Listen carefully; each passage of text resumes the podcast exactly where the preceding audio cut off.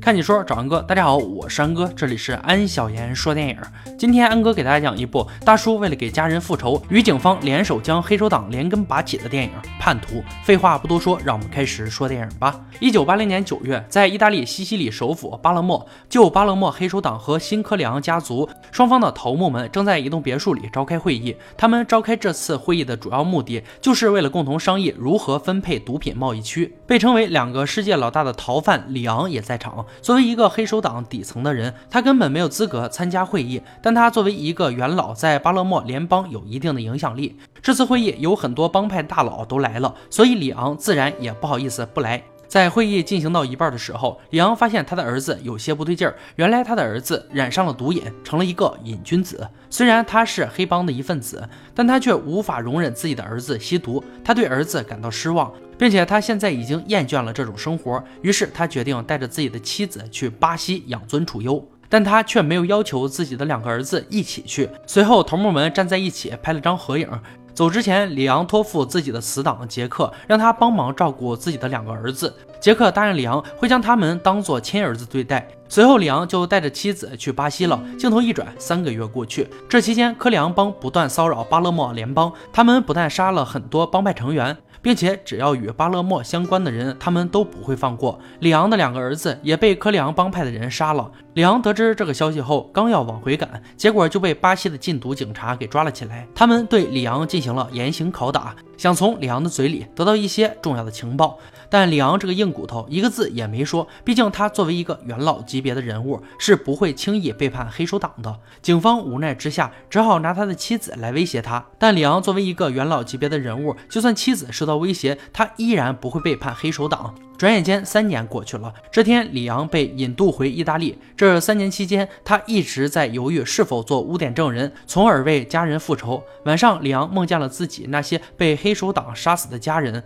这让里昂的内心发生了很大的变化。终于，他决定打破黑手党的缄默法则。在接受法官麦克的审问时，里昂告诉麦克，他有一半的家人，包括他的儿子，都是被黑手党科里昂帮派的李娜和他的手下所杀。里昂跟麦克说起他年轻时的事，当年他接到命令去暗杀一个重要人物，但是因为黑手党的法则，江湖恩怨不能牵扯家人。当对方见到里昂后，猜测里昂是来夺取他性命的，于是他马上利用小儿子当挡箭牌。里昂在这种情况下没法开枪，因为他不能吓到小孩子。自从那次之后，对方每次出门都带着儿子，直到他儿子结婚，对方马上又有了孙子。之后，对方又可以利用孙子当做挡箭牌。这样下去，里昂永远都不能完成任务。但无奈的是，这就是规矩。如今规矩已经被科里昂帮派打破。迈克尔对里昂说道：“涉及毒品之前，黑手党是不杀人的，但可怕的罪行也是不计其数。不过，比起里昂，迈克尔更想早点抓住科里昂帮派的激进分子李娜。”随后，一个在科里昂帮派追杀下幸存的成员，同时也是里昂的死党汤姆也被抓了起来。他们把里昂和汤姆关在了一起。里昂和汤姆商量过后，决定借刀杀人。于是就向法官麦克透露出了上百名黑手党成员的名单。消息一出，里昂的姐夫就被暗杀了。姐姐得知后，决定与里昂断绝关系。而其他的亲朋好友担心亲人遭遇不测，也纷纷与里昂撇清关系。通过里昂给出的情报，直接端掉了黑手党的几个窝点，一共逮捕了三百六十余名犯罪分子。虽然里昂这次选择站在了正义这边，但对于整个黑手党来说是不能容忍的。因为里昂的行为是赤裸裸的背叛。一九八六年二月，法庭开始审判，这时却发生了意外。一名黑手党干部为了逃避发言，将自己的嘴缝了起来。审判官很吃惊，他是如何拿到针线的？紧接着，又有一名黑手党成员突然癫痫发作，审判官无奈只好将他压了下去。但随后又有一名黑手党成员仿佛犯了精神病一般，他脱光了衣服，大喊大叫。与此同时，那些罪犯的妻子们也跑来大闹法庭，理直气壮地说：“我的丈夫。”不是叛徒，在混乱中，里昂以证人的身份出庭作证。里昂说道：“这些人破坏了不伤及家人的规定，因此他才会出庭作证。这并不算告密，而且这也不在缄默法则的约束范围之内。铁笼里的犯人们想要以多欺少，他们要求和里昂进行交叉审问，而第一个上台的就是里昂曾经的死党杰克。”当年，里昂还拜托杰克让他帮忙照顾一下自己的儿子，没想到后来杰克加入了科里昂帮派。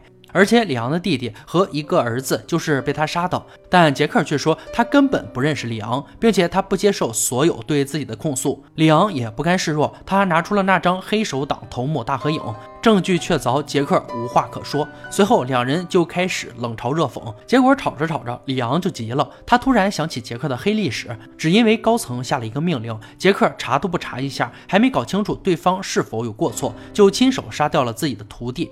此言一出，法官手里又多了一个命案筹码，而铁笼里的黑手党成员们也不敢再相信杰克，而杰克的失败也让他们失去了信心。杰克下台后，所有人都拒绝与里昂交叉审问。一年后，巴勒莫巡回法庭宣判，笼子里的黑手党成员们以及头目们分别被判六年、十六年、二十三年以及终身监禁等不同刑期。而作为证人的里昂，因为表现良好，只被判了三年有期徒刑。出狱后，里昂和家人来到美国避难，虽然他们经常要搬家。但起码他们还有一时的安宁，而法官麦克就没那么幸运了，他遭到了科里昂家族李娜的报复。但到了一九九三年，李娜就被抓了，里昂来到意大利作证，而此时李娜手下也良心发现，出庭作证。这个激进的黑手党老大终于被关进了监狱。随后，里昂又指证了意大利前总统与黑手党存在联系，然后他就离开了意大利，决定再也不回来了。不过，里昂在做黑手党的叛徒后，他接下来的日子并不好过，在美国。政府的保护下，他东躲西藏，直到两千年。此时的里昂年事已高，并且身患癌症。这天晚上，他坐在家里，安静的睡着了。在梦里，他回到了当年执行的暗杀任务。那晚，对方的儿子和宾客都已经走了。此时，目标一个人坐在院子里，里昂趁机开枪，将其射杀。电影到这里也就结束了。《叛徒》是一部根据真实故事改编的黑帮电影，拿下了七十二届戛纳电影节金棕榈奖提名。本片动作场面虽然很少，但演员演技精湛，人物塑造极其成功。大量的审判戏以及意大利式的亢奋语调渲染，再加上导演的凌厉调度，让这部电影拍得像彪悍的动作戏一样。尤其是法庭审判时，角色各方的嬉笑怒骂。提到科里昂帮派，很多人的第一印象就会想到《教父》里的科里昂家族。其实这部电影的科里昂帮并不是《教父》里的科里昂家族，影片中的科里昂其实是西西里岛的一个小镇，而本片中的科里昂帮派指的就是出生在科里昂小镇的黑手党。其实黑手党最初只是反抗法国侵略的民间组织，但随着时间推移，他们已经发展到了一个贩卖毒品的黑社会团队，后来又因为利益，各个家族频繁仇杀内讧。